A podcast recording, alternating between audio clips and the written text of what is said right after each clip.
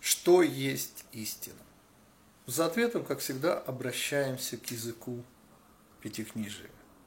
Слово «эмет», три буквы «алев», «мем», «тав» – это первая, средняя и последние буквы алфавита, наводит это естественную ассоциацию от начала до конца. То есть ответ на вопрос, что есть истина, это сущее – Истина – это все, что существует. А поскольку единственно сущий, и отсюда очевидный вывод, истина – это то, что никогда не рождалось, это то, на чем все основывается. Она же истина отнюдь ни в чем не нуждается.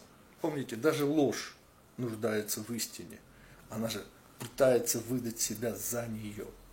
Ну, еще интереснее – буква Алиф, первая буква еврейского алфавита, ежели убрать из слова истина, то получается удивительное слово мед, по сути смерть, труп.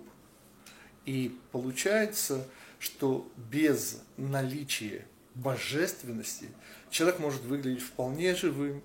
И мудрецы так и говорят, что мерзавцы мертвы уже при жизни, ибо, как понимаем, мы все лишились всего божественного в себе.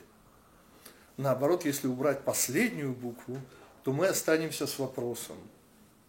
Ведь вопрос в данном случае означает, что тот, кто не увидел всего до конца, несомненно, оказывается с вопросом, ведь он не увидел все до конца.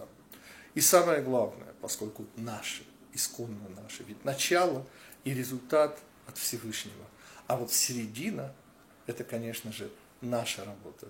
Ежели убрать среднюю букву из слова «эмет», то получится удивительный винительный падеж. «Эт» – отношение. По сути, я хочу сейчас вспомнить, классика, он всю жизнь просидел на приставном стуле. Если нет нашего участия – то и замысел Всевышнего присутствует, буква Алиф ее символизирует. И, естественно, результат Всевышний обеспечен, ибо абсолютен. А вот нас, к сожалению, простите, может оказаться, что и никогда и не было.